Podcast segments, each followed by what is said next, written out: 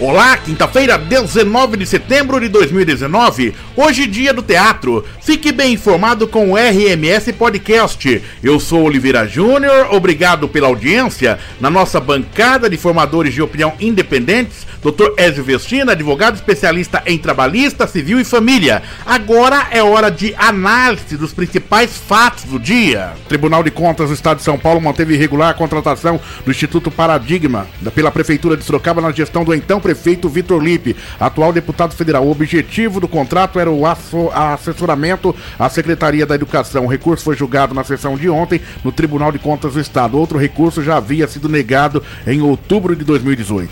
Eu sempre sou favorável às apurações. A gente não pode simplesmente jogar na vala comum de que tudo é errado, de que tudo teve crime, tudo teve mal intenção. É, a, por que, que eu falo isso? Porque a lei de licitação, inclusive, está passando agora pela Câmara, porque, de fato, uma das grandes reclamações de qualquer administração pública é que a lei se tornou impossível governar com essa lei. Então, Precisa ver se é efetivamente alguma coisa errada ou é uma, um extremismo da lei. A Prefeitura de Sorocaba, por intermédio da Secretaria da Fazenda, realiza no próximo dia 28, a partir das 11 horas, na Praça Coronel Fernando Prestes, sorteio do programa Nota Fiscal Sorocabana. Todo cidadão que exige a emissão de notas fiscais, quando faz alguma compra ou serviço, concorrerá a 45 prêmios com valores de 500 a 5 mil reais. Eu acho que é um, é um incentivo. Né? Nós estamos ainda numa sociedade de informação. A sociedade tem que, questões culturais que ela tem que ir adquirindo. Então, pedir a nota fiscal mais do que simplesmente buscar o prêmio, tem que ser uma questão de cultura. Cada um tem que pedir para que cada um pague os seus impostos devidos. A prefeita Jaqueline Coutinho encaminhou ontem projeto de lei à Câmara Municipal extinguindo o cargo de assessor externo, neste caso o cargo para Brasília.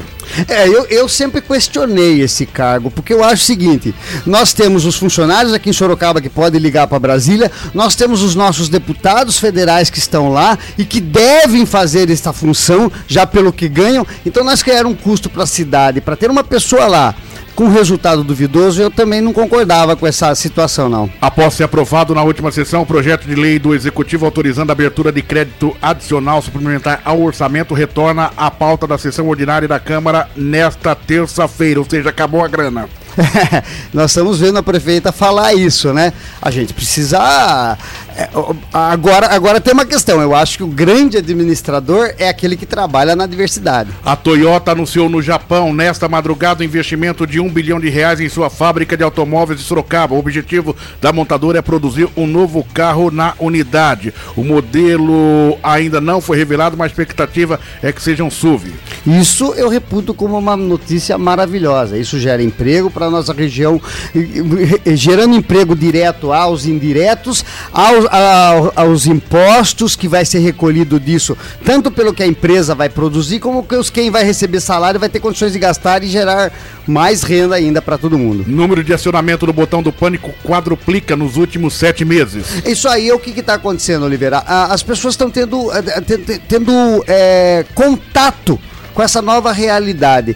E, e, é o que eu sempre falo: a mulher não tem que ser mais que o homem, nem o homem mais que a mulher. O que nós temos que ter é isso mesmo: desenvolver o respeito entre todos. A Câmara dos Deputados aprovou nesta quarta-feira o projeto de lei que altera as regras para os partidos políticos e para as eleições. O texto segue agora para a sanção presidencial. É, eu, parece que houve certos cortes, os, os, os, políticos parece que deram uma recuada lá, na, eles tinham afrouxado bem a lei, mas a sociedade pressionou e parece que eles sentindo que a sociedade não é mais aquela que engole tudo. RMS Podcast, análise dos principais fatos do dia. Na nossa bancada de formadores de opinião independentes, Dr. Ezio Vestina, advogado especialista em trabalhista, civil e família. RMS Podcast, três edições diárias, de manhã ao meio-dia e no final da tarde. Compartilhe esta ideia. RMS Podcast, uma forma diferente de você ficar bem informado. Acompanhe também pelo Spotify.